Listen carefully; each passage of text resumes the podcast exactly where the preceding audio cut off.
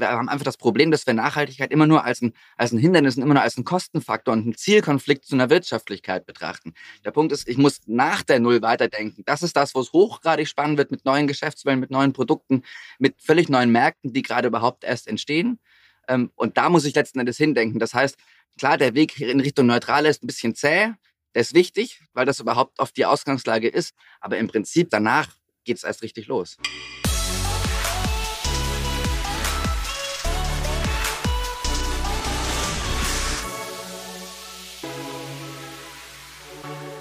Eine aufregende Zeit, liebe Zuhörerinnen und Zuhörer, bei Digitale Vorreiter in dein Podcast zur Digitalisierung von Vodafone. Denn wir haben nach zwei Jahren Messeabstinenz äh, das OMR-Festival in Hamburg. Über 70.000 Menschen rennen hier in den nächsten zwei Tagen durch die Messehallen und äh, darunter äh, überwiegend nette und teilweise auch sehr interessante Menschen. Zwei davon haben wir uns jetzt mal geschnappt und in unser Studio hier auf den Messestand geholt, in der Red Stage Halle B7. Vor mir sitzen Jule und Lukas Bosch und ich habe euch jetzt äh, kennengelernt, so ein bisschen unter dem Kontext äh, Nachhaltigkeit, trotzdem aber viel ökonomisches Denken dabei. Aber äh, gebt uns mal bitte, also erstmal herzlich willkommen, danke, dass ihr dabei seid und gebt uns mal eine kurze Intro. Wer seid ihr, was macht ihr und warum heißt eure Firma Bosch und? Sehr, sehr schön hier zu sein. Äh, und sehr aufregend hier zu sein, ist ja gerade erst der, der Anfang äh, der OMA. Wir haben jetzt einen spannenden Vortrag schon gehört und wie du es gerade im, im Intro auch schon gesagt hattest, wir arbeiten letztlich an der Schnittstelle von Wirtschaft und, und Ökologie, von Ökonomie und Ökologie. Und du hattest es auch gerade in dem Intro schon äh, äh gesagt, trotzdem auch, also obwohl wir uns für ökologische Belange einsetzen, ja, doof, trotzdem, dass, das dass, dass, man das überhaupt noch hört. Ne? Wie ja, wir, wir arbeiten tatsächlich daran, genau dieses trotzdem zu streichen ja. und aus dem Wortschatz und vor allem aus dem Kopf ähm, und das eher in eine Synergie ähm, zu bringen. Ne? Also zu sagen, eigentlich wäre es doch geil, wenn sich das positiv gegenseitig bedingen würde. Also wenn ich mit einem Geschäftsmodell, mit einem operativen Geschäft Ökosysteme regenerieren könnte, dadurch, dass sie besser werden, dann auch wieder was Gutes für mein Business tue, weil ich will ja mit denen dauerhaft langfristiges Denken, wird länger damit arbeiten. Und das ist letzten Endes das, was wir auf verschiedensten Ebenen machen. Und das ist auch eine Konnotation von dem Und bei uns im Firmennamen. Ähm, ähm, da geht es darum, dass wir viel zusammen machen, natürlich zu zweit und mit, mit vielen Freelancern aus dem, aus dem Netzwerk bei uns. Also eine völlige Freelancing-Company quasi, was die Beratung angeht. Ähm, ähm, und letzten Endes aber immer damit unterwegs zu sagen, wir brauchen ein integratives Denken. Wir müssen versuchen, diese Widersprüche, die oft auch nur vermeintlich sind, nur im Kopf da sind, zu, als, als solche zu entlarven und zu überkommen. Genau. Und äh, nur so viel, dass es nicht nur die, nicht die einzige Firma, die andere Firma heißt Holy Crab. Holy Crab habe ich auch in der Vorbereitung gelesen, fand ich sehr interessant und äh, das, was ich dazu aber gelesen habe, fand ich so unglaublich, dass ich eigentlich möchte, dass du das nochmal bitte in deinen eigenen Worten erzählst. Was ist Holy Crap und wie kam es dazu? Ja, Holy Crap ist äh, gestartet eigentlich als, als Experiment. Und zwar ähm, haben wir davon gelesen, dass es in Berlin den roten amerikanischen Sumpfkrebs im Tiergarten gibt und in anderen Parkgewässern. Und, und zwar nicht nur einen. Nicht nur einen, genau, sondern äh, ziemlich viele. Und das ist eine invasive Art. Das heißt, es ist eine Tierart, die sozusagen vom einen Ökosystem ins andere Ökosystem verbracht wurde, von Menschen durch Handel, durch äh, im Klo runterspülen, äh, was auch immer, verschiedenste Wege. Und also, ja. wenn, ich, wenn ich am Buffet bin, werde ich auch oft invasive Art, Art genannt, weil ich sozusagen alles, alles verdränge rechts von mir. Ja, Aber der Mensch ist die schlimmste invasive Art. Kann ist so tatsächlich sagen. so. Ja, ne? also nicht nur du jetzt. aber auch. Ähm, genau. Aber, aber also, wer hat denn sowas zu Hause rumliegen, so eine Flusskrabbe? Äh, gefühlt würde ich jetzt sagen, selbst wenn 50 Menschen gleichzeitig die aussetzen, dann sterben die alle und dann ist nach, nach drei Wochen wieder alles leer. Also wie, wie viele Menschen, also wie, wie kommt es denn dazu, dass sich die wirklich festsetzen und anfangen, Kinder und Kindeskinder zu, zu bauen? naja, also die finden einfach gute Bedingungen vor für sich. Also es gibt, es gab auch eine lange Zeit in Deutschland äh, Krebse. Die sind aber ausgestorben, einfach weil Menschen Lebensräume zerstört haben, aber auch weil sich einfach verschiedene Krankheiten teilweise ausgebreitet haben, in dem Fall die Krebspest.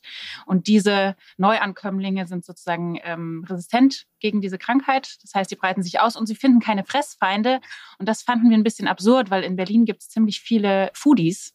Und äh, der rote amerikanische Sumpfkrebs ist tatsächlich einer der meistgezüchteten Krebsarten auf der Welt. Und, Wie groß werden die? Äh, Sie so, zeigt ist im Podcast jetzt blöd zu sagen. Ich zeige mal Handteller. Also mhm. letzten Endes aber tatsächlich, nee, Handteller stimmt gar nicht. Also tatsächlich mit den Fingern können schon so 20 Zentimeter lang werden. Ja. ja. Genau, Okay. also es ist eine Delikatesse und nur wir hier aus der Sicht des Naturschutzes sagen halt, es ist eine Plage und wir müssen Managementmaßnahmen hier drauf ansetzen und wir haben sozusagen zwei Probleme äh, in eins gepackt und eine Lösung draus gebaut. Also einerseits Ernährungswende, wir wollen uns regionaler ernähren, wir wollen uns gesünder ernähren, wir wollen nicht so viel Fleisch essen ähm, und andererseits aber so ein Naturschutzproblem und so entstand Holy Crab, ein Food-Unternehmen, das sozusagen die, die Plage auf den Teller bringt, ähm, Menschen wieder zu Fressfeinden macht und letztendlich hyperlokale Delikatessen anbietet. Ist das jetzt schon, ist das ein Projekt mit Anfang und Ende und das ist in der Vergangenheit? Oder könnte ich heute Holy Crab, äh, Flusskrebse aus dem, also, und die kommen auch noch aus der, aus, Aus dem, dem Tiergarten. aus dem Tiergarten. Mhm. Das ist ja verrückt. Also es, ist, es hat noch kein Ende und es ist auch nicht absehbar, weil ich weiß nicht, wie es anderen Gründern geht, aber ich glaube, es ist bei allen ungefähr ähnlich. Wenn man einmal irgendwas anfängt, dann macht man immer weiter. Und in unserem Fall sind wir immer weiter vorgestoßen, auch ähm, auf eine größere Relevanz des Themas, weil letztendlich geht es ums Thema Biodiversität. Ähm, das heißt, die Frage ist, wie können wir eigentlich Unternehmen bauen, die positiv für Biodiversität sind? Und das ist unser Ziel. Ähm, wir steigen jetzt in Berlin in die Fischerei ein, machen da die Befischung dieses Jahr im Tiergarten und im Britzergarten ähm, und planen gerade ein anderes Produkt, was noch weiter in, in Richtung regenerative Fischerei in einem größeren Stil geht. Das heißt, es geht weiter und es wird größer und es wird relevanter.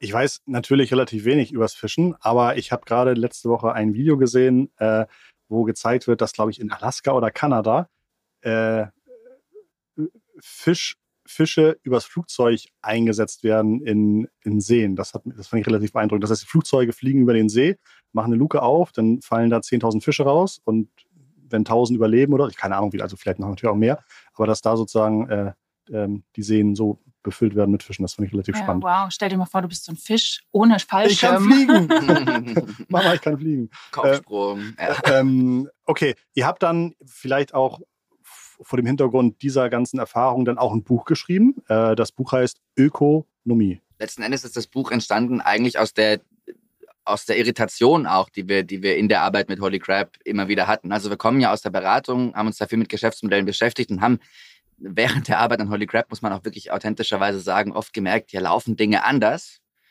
als sonst. Ja, also ansonsten denkst du wirklich, Nachhaltigkeit und Wirtschaftlichkeit ist eben häufig tatsächlich ein Zielkonflikt. Bei uns ist es tatsächlich so, und auch letzten Endes, wenn du über, über Ernährung nachdenkst, ja, also man sagt, weniger Fleisch essen, erstmal besser für die Umwelt so. Bei uns drehen wir eben tatsächlich sowohl im Geschäftsmodell als auch für EndkundInnen dann diesen Gegensatz um und sagen, es ist besser, je mehr du isst, weil du tust deinem Ökosystem gerade was Gutes, wenn du die Krebse aufisst. Du gibst dem Fisch ein Auskommen und motivierst ihn noch mehr rauszuholen, was in dem Fall gut ist. Ja, es ist keine Überfischung, sondern es ist das Ziel.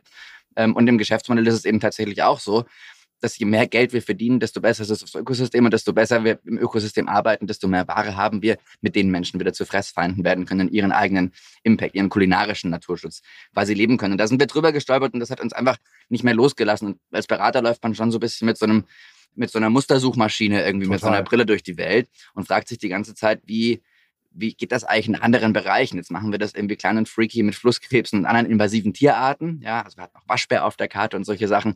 Aber trotzdem ist natürlich, Zum Essen. ja, ja, ja, ja, ein Waschbärgulasch. Äh, kam gut an tatsächlich. Ja. Aber jetzt weg vom Waschbärgulasch und zum Buch. Ähm, wir haben uns gefragt, wie, wie funktioniert denn das eigentlich in anderen Branchen? Wie funktioniert das mit anderen Materialitäten? Wie funktioniert das mit anderen Geschäftsmodellen? Und haben uns auf den Weg gemacht und haben über 20 andere GründerInnen, UnternehmerInnen, InvestorInnen ähm, interviewt, tiefen Interviews geführt letzten Endes versucht nachzuvollziehen, nach welchen, also welche Muster sind das da, die bei uns selber eben auftauchen und wie funktionieren die in anderen Kontexten und haben da im Prinzip jetzt tatsächlich eben dieses Buch äh, draus gemacht, also in einem langen Syntheseprozess geschaut, was wiederholt sich eigentlich musterhaft und ähm, da wiederholen sich etliche Sachen ähm, ähm, Hast du ein musterhaft. Beispiel? Na, zum Beispiel, na, das ist ja auch bei so einer, hattest du uns ja, wirst du uns bestimmt auch gleich noch fragen, bei solchen verrückten Ideen, bei generell Gründungsvorhaben, kommt sehr, sehr häufig die Frage, wie kamst du eigentlich auf diese Idee? Und wenn man dieser, dieser Frage eben mit diesen ganzen GründerInnen, UnternehmerInnen, InvestorInnen nachgeht, ähm, kommt man da eigentlich meistens an den Punkt, dass die alle sagen, ja, ich, ich, mir ist irgendwas in der Welt aufgefallen, das hat mich massiv gestört. Das ist das, was wir jetzt in dem, in dem Buch, erstes Kapitel, den What the fuck-Moment nennen. Und jetzt können vielleicht, kennen vielleicht einige Hörer und HörerInnen ähm, äh, kennen vielleicht dieses, dieses Start with Why äh, Framework von Simon Sinek, amerikanischer äh, Branding-Berater, der sagt, ah, wir müssen alle unser persönliches Why, unser Warum in der Welt finden und dann müssen wir davon ausgehen, überlegen, was machen wir eigentlich, um dieser Selbstverwirklichung, um diesem, um, um dieser Raison d'être irgendwie nachzukommen, ja. Und unsere Hypothese ist, in der heutigen Welt geht es eigentlich gar nicht mehr so sehr um dein eigenes Why. Ja, natürlich sind wir irgendwie in der Bedürfnispyramide ganz weit oben angekommen und Selbstverwirklichung ist toll, aber eigentlich leben wir in Zeiten, wo unsere basalsten Bedürfnisse, Ernährung, Shelter, also ein Dach über dem Kopf und so weiter, müssen uns nur die geopolitische Situation angucken und dann mal kurz auf die Klimakrise schauen, dass eigentlich alles in Frage gestellt wird. Und ich möchte nicht abdriften in Apokalypse, aber eigentlich erleben wir in unseren Augen, und das haben diese GründerInnen bestätigt, viel, viel weniger so erleuchtende Selbstverwirklichungsmomente, sondern eigentlich erleben wir eher What the fuck-Momente. Und dementsprechend heißt das erste Kapitel dann das erste Muster, was wir festgestellt haben, Start with What the fuck. Fang mit dem an, wo du im Alltag drüber stolperst und sagst, das kann doch nicht sein. Mhm. Ein Beispiel, Thomas Krämer hat Forest Gum gegründet, eine Kaugummi-Marke aus, aus äh, Köln. Ähm, ähm, und dem ist aufgefallen, dass äh, Kaugummi, auf dem wir so handelsüblich kauen, aus Plastik ist, aus Erdöl. Also wir kauen da auf Plastik Hinten steht noch schön auf der Packung Kaumasse drauf. Das muss nicht ausgewiesen werden und ihn hat es nicht losgelassen. Der hat dann knapp zehn Jahre bei sich in der Küche zu Hause rumexperimentiert, wie früher eigentlich Kaugummi hergestellt wurde, ja, eben aus Baumsaft, ähnlich wie Kautschuk. Ähm, ähm, und hat jetzt tatsächlich eben eine Brand am Markt, die an sich eine geile Brand ist, aber eben tatsächlich auch diesen Effekt hat zu sagen, verdammt nochmal, es kann doch gar nicht sein, dass wir da auf Kaugummi rumkauen und niemand sich Gedanken darüber macht, dass das A irgendwie eine komische Vorstellung ist, B vielleicht gesundheitlich nicht so geil ist und C natürlich auch unter Nachhaltigkeitsgesichtspunkten wir spucken den Kaugummi ja auch immer wieder aus, überhaupt nicht geil ist und hat gesagt, ich belasse es nicht bei dieser Empörung und bei dieser Wut und bei diesem hm, Ohnmachtsgefühl, sondern ich mache da was draus. Mhm. Und das Schöne ist ja dann, äh, dass man auch sagen kann, wir treffen hier Ableitungen für andere Unternehmen, also größere Unternehmen, die sich heute fragen, ja, was machen wir denn in Zukunft? Wie entwickeln wir uns weiter? Ähm, und die zu befähigen, auch diesen What the fuck-Momenten nachzugehen. Also ich glaube, alle MitarbeiterInnen in Unternehmen haben täglich What the fuck-Momente und das wären eigentlich die Ausgangspunkte, um zu sagen, okay, hier setzen wir an, hier machen wir was äh, und das ist die Zukunft von unserem Unternehmen und hier finden wir tatsächlich relevante Tätigkeitsfelder, die unser Unternehmen weiterbringen und gleichzeitig halt Zukunftsfähigkeit sowohl vom Unternehmen als auch von uns allen sichern. Ihr habt gerade gesagt, mit wie vielen GründerInnen habt ihr gesprochen? 20? Ja. Über 20. Über 20. In meiner Erfahrung, ich mache auch ein bisschen Beratung, in meiner Erfahrung ist es eigentlich egal, wie viele Beispiele ich einem Kunden gebe. Entweder sagt er, warum nicht 21, warum habt ihr nicht mit 21 gesprochen? Oder warum habe ich nicht, ne? hier sind die Top 10 To-Dos, warum habe ich nicht 11 To-Dos bekommen oder so? Beziehungsweise, auch wenn ich sage, da, da, ist ja alles in dem Buch drin, was du brauchst, um abzuleiten und dann für dein Unternehmen äh, zu gucken, wie kannst du davon irgendwie äh, äh profitieren. Aber in meiner Erfahrung muss man dann doch irgendwie nochmal hinlaufen und sagen, jetzt jetzt denke ich mal für dich das durch und ich gebe mal genau für dich, für dein Unternehmen, für dein Geschäftsmodell die Empfehlung. Das macht ihr auch, oder? Also ihr seid auch beratend unterwegs. Ähm, wie läuft so eine Beratung mit euch ab? Was, was erwarte ich als Kunde von euch? Also viele fangen erstmal an mit dem CO2-Thema natürlich. Also das ist so eine erste Einflugschneise. Die Unternehmen stellen fest, sie wollen was machen. Das ist der erste Ansatzpunkt. Und dann sprechen die mit uns darüber und ähm, helft ihr so ein bisschen das äh, CO2-Profil eines Unternehmens oder einer Produktionskette zu. Ähm, da haben wir erkennen? Partner für, also das ist tatsächlich nicht unser, unser Kernfokus. Ähm, äh, weil wir eben, ja, wir arbeiten mit so einem Modell, das nennen wir die Three Horizons of Green Growth, ist so angelehnt an die Three Horizons of Growth von McKinsey, aber eben im Kontext Impact. Ähm, und für Unternehmen stellt sich eben die Frage, womit fangen sie an? Und das ist meistens der Punkt, womit sie anfangen. Und dann ist die Frage, womit mache ich weiter? Ähm, und dann musst du halt auf Horizont 2 und 3 gehen. Und da geht es eher um Innovation und komplett um Transformation und darum, dass du das ähm, ja, ökologische Kernproblem in deinem Geschäftsmodell auslöschst durch neue Geschäftsfelder und eben langfristig guckst, wie entwickle ich mich weiter. Und im, und im Grunde genommen ist es ja um, um, um, diese, du hattest nach der Story, nach dem Spannungsbogen ja. gefragt. Im Grunde genommen ist ja die Frage, äh, äh, was setzt du dir als Ziel als Unternehmen? Und was wir eben heute feststellen, ist, dass Unternehmen sich natürlich in dem ersten Schritt das Ziel setzen, weniger schlecht zu sein und sich auf den Weg machen, ein bisschen weniger, ein bisschen weniger, ein bisschen näher an die Neutralität ranzukommen. Und was wir aber feststellen ist, auf einer strategischen Zeitachse, dass es eigentlich erst danach wirklich Sinn macht, über eine Transformation im Sinne von dem Potenzial auch nachzudenken. Ja, das heißt, eigentlich bis zu diesem Punkt der Neutralität hast du nur Kosten. Und deswegen ist Nachhaltigkeit so in Verruf geraten. Wir, wir haben einfach das Problem, dass wir Nachhaltigkeit immer nur als ein, als ein Hindernis und immer nur als einen Kostenfaktor und einen Zielkonflikt zu einer Wirtschaftlichkeit betrachten. Der Punkt ist, ich muss nach der Null weiterdenken. Das ist das, wo es hochgradig spannend wird mit neuen Geschäftswellen, mit neuen Produkten, mit völlig neuen Märkten, die gerade überhaupt erst entstehen. Ähm, und da muss ich letzten Endes hindenken. Das heißt, Klar, der Weg in Richtung Neutrale ist ein bisschen zäh. Der ist wichtig, weil das überhaupt oft die Ausgangslage ist. Aber im Prinzip danach geht es erst richtig los. Gibt es dazu sicherlich wie bei dem Kaugummi tolle Beispiele, aber gibt es auch Beispiele, wo man sagt, hier war ein Multimilliardenunternehmen, das hat es geschafft? Oder gibt es so nachhaltige Themen, die auch einen Milliardenumsatz hinbekommen oder in einem Milliardenmarkt tätig sein können? Gibt es da schon was oder ist das einfach noch zu früh, das zu erwarten? Also es gibt schon äh, einige Beispiele ähm, von Unternehmen, wo man sagen würde, die haben auf jeden Fall, ähm, die sind sehr viel weiter als der Durchschnitt und die mhm. sind schon auf dem Pfad von regenerativen Geschäftsmodellen, nennen wir das. Also nicht äh, nur nachhaltig, die irgendwie auf äh, Null Emissionen und so weiter rauskommen, sondern die tatsächlich mehrere positive Effekte haben auf CO2, auf Biodiversität und so weiter. Ähm, ein sehr schönes, prominentes Beispiel ist natürlich Interface, äh, ein amerikanisches äh, Teppichfliesenunternehmen, die äh, ja, dann okay. musst du mal gucken. Ja. Also die machen Bodenbeläge für Büros. Ja, sehr, genau. sehr und das, langweiliges Business. Aber ich, ich, ich, weiß auch, dass Bodenbelege so ziemlich der Horror für die Umwelt bisher ist. Und wenn man mal überlegt, dass irgendwie in jedem großen Bürohaus zigtausende Quadratmeter und in, die, es tausende Bürohäuser gibt, also ein Riesenmarkt, wo viel Unsinn passieren kann. Und die haben Produkte mit positivem Impact oder mit Genau, also die, die speichern sozusagen CO2 in den äh, Teppichfliesen, weil sie ah. eben biobasierte Materialien nutzen. Ähm, und es geht noch über die Produkte hinaus. Also die transformieren eben auch ihre Produktion hin zu einer äh, ja, regenerativen Art und Weise. Ähm, die gucken, dass äh, Fabriken den gleichen positiven Öko-Output haben wie ein Referenzwald. Also schauen, wie viel Wasser wird da gefiltert, wie viel Luft wird da gefiltert, wie viel Regen wird sozusagen in den Boden geführt. Ähm, und auf diese Art und Weise bauen sie dann die Fabriken um, ähm, sodass die ökopositiv letztendlich sind. Das ist aber jetzt im Prinzip die letzte Ausbaustufe. Und die sind schon seit Jahren, wirklich, ja. eigentlich muss man sagen, seit Jahrzehnten auf dem Weg, und man sieht eben an diesem Beispiel, das ist wirklich eins, das wir gerne verwenden, sehr, sehr schön, in welche Facetten man auch denken kann. Ne? Zum einen sind es die biobasierten Materialien, zum anderen ist es die, die klimapositive Produktionsanlage. Aber du kannst natürlich auch auf eine Prozessebene schauen. Ja? Also stell dir vor, du verlegst da jetzt mal keine Ahnung, wie viel Quadratmeter Teppich und am dritten Tag fällt dir halt da der Kaffee, die Kaffeetasse um eigentlich ganz schön blöd, weil du müsstest ja, wenn es nicht rausgeht aus dem Teppich, den ganzen Teppich neu ersetzen. Da ist halt Interface vor Jahren schon hingegangen und hat gesagt, okay, wir müssen das irgendwie so in Fliesen machen, ja. Also, dass du halt dann zwei Fliesen austauschst und nicht den ganzen Teppich rausreißen und entsorgen musst. Oder du kannst zum Beispiel bei denen auch. Aber es gibt wahrscheinlich auch viel weniger Verschnitt dadurch und viel weniger. Gar keinen, weil du ja, ja du, du mhm. puzzelst ja, ja, eigentlich, ja. Das ist eine normierte Größe. Äh, und klar hast du am Rand dann wahrscheinlich ein bisschen Verschnitt, so, aber letzten Endes natürlich viel, viel, viel, viel weniger und viel, viel ähm, ähm, auch ja. So, wenn, wir, wenn wir über die Verwendbarkeit, über die weitere Verwendbarkeit nachdenken, ein anderes Beispiel auch wieder auf so einer, so einer rein prozessualen Ebene eigentlich. Ähm, stell dir vor, du willst deinen Teppich äh, nicht mehr haben, du willst ihn erneuern oder stell dir vor, da findet ein Mieterwechsel statt in so einer Büroetage. Was passiert denn mit dem alten Teppich?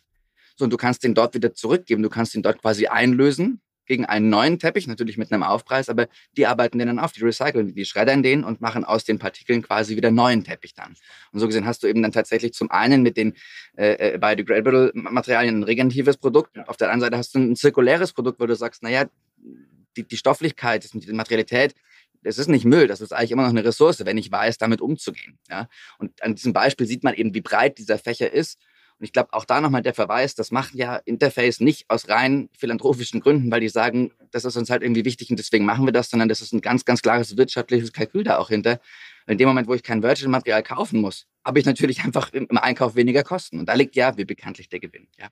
Mega. ihr selbst seht ihr euch eher, wenn ihr jetzt irgendwie das Jahr, wir sind jetzt im Mai, was dieses Jahr noch bei euch ansteht, möchtet ihr eher noch mehr selbst unternehmerisch tätig werden und noch weitere Food-Startups oder Marken oder sowas äh, gründen? Oder sagt ihr, eigentlich glauben wir, wir bewegen mehr, wenn wir Unternehmen jeglicher Größe helfen, äh, ökonomischer zu handeln? Also in, in, was, was, was erwartet ihr noch von, von diesem Jahr? Wo würdet ihr ähm, noch spannende Projekte sehen? Wir werden in beide Richtungen sehr, sehr viel Energie stecken, weil wir sehen, wie sich das gegenseitig befördert. Also wenn wir mit unserem Unternehmen zeigen, dass es geht und äh, was die Möglichkeiten sind, was die Potenziale sind, dann ähm, spielt das natürlich auch der Beratung in die Karten, ähm, weil wir Unternehmen einfach unser eigenes Beispiel mitbringen können und sagen können, wir haben das so gemacht und die machen das anders. Also sehr viel, äh, sehr viel mehr ähm, ja, einfach Authentizität auch in, in dieser Consulting-Sparte. Und umgekehrt eben auch. Ne? Also wenn wir ähm, super viel mit Unternehmen zu tun haben, dann können wir auch von dort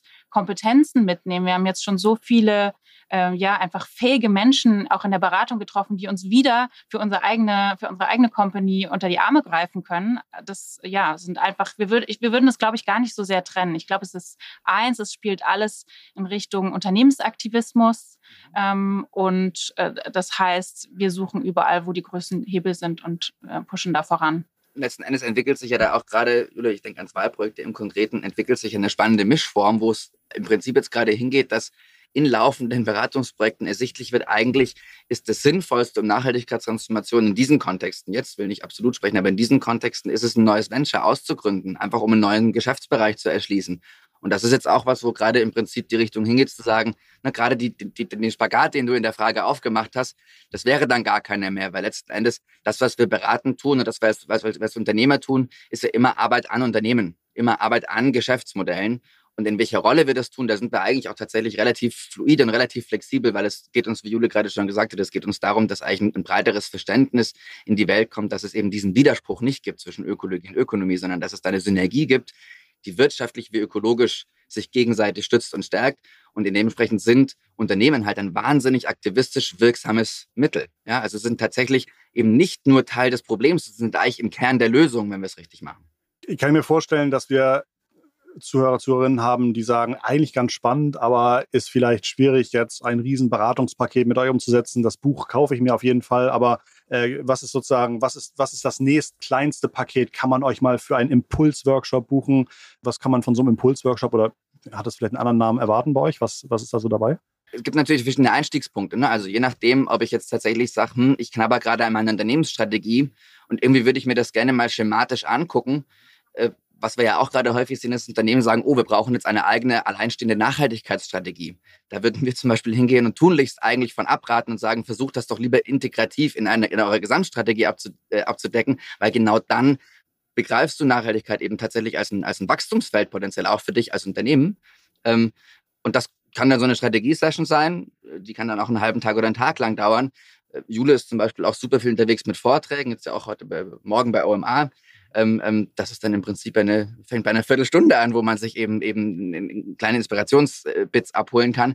Und was aber auch gerade viel passiert, wir hatten vorhin noch über die, über die äh, What the Fuck-Momente, über Start with What the Fuck gesprochen, dass es ja bei vielen Unternehmen auch gerade darum geht zu sagen, ähm, ähm, eigentlich möchte ich mal auf breiter Basis so ein bisschen so ein Umdenken ähm, ähm, ähm stattfinden lassen. Und letzten Endes ist es ja auch so, dass ist nicht nur auf einer Geschäftsführungsebene eine Transformation eben stattfindet, da fängt sie häufig an, wissen sie braucht Unterstützung, um überhaupt anzufangen von ganz oben. Aber letzten Endes geht es dann darum zu sagen, jeder in seinem Fachbereich würde doch eigentlich gut daran tun zu sagen, ich gucke mir mal an, was hier eigentlich Probleme sind und ich versuche mal zu überlegen, kann ich die irgendwie in ein Potenzial verwandeln? Also habe ich da einen Hebel? Und das ist nochmal, um diesen Unternehmensaktivismus aufzugreifen. Da geht es ja zum einen um Geschäftsmodelle, die die Wirkung entfalten und gleichzeitig eine wirtschaftliche Opportunität bieten. Es geht aber zum anderen auch um sowas wie Alltags- und Berufsaktivismus. Und damit meine ich jetzt nicht, dass wir alle hauptberuflich auf die Straße gehen zum Demonstrieren, sondern gerade umgekehrt eigentlich uns die Frage stellen, wo liegen denn Hebel in meinem täglichen Tun?